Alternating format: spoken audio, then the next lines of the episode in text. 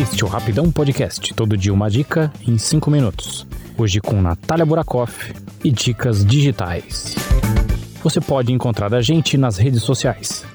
Facebook, Twitter e Instagram, basta procurar por Rapidão Podcast. Você também pode nos mandar um e-mail em contato@rapidãopodcast.com.br.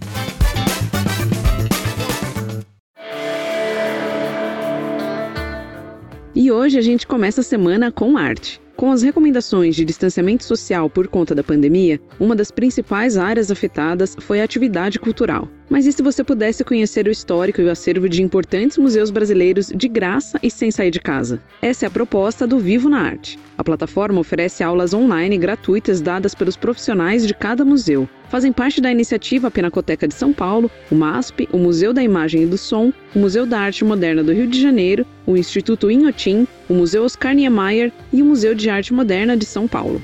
O objetivo é estimular o conhecimento até então restrito somente aos visitantes dos espaços físicos. Com o conteúdo disponível em uma plataforma educativa online, a experiência é levada a novos públicos que podem conhecer os museus e as obras mesmo estando distantes no aspecto geográfico ou social. O conteúdo do Vivo na Arte é formado por sete módulos, sendo um para cada museu. O primeiro módulo tem início hoje, dia 12 de julho, e é sobre a Pinacoteca de São Paulo. Na primeira parte de cada módulo, você conhece os aspectos históricos e institucionais e a arquitetura do local. Na segunda parte, há informações sobre o acervo, contando com análises das obras mais relevantes. A cada semana, a plataforma disponibiliza um módulo diferente, com cerca de 60 minutos divididos em duas videoaulas. Além das aulas, há materiais gratuitos disponíveis para consulta e também uma avaliação. No fim de cada módulo, você pode emitir um certificado com a chancela de cada um dos museus participantes. Todas as atividades são gratuitas e para se matricular é só acessar o site www.vivanaarte.com.br e se cadastrar.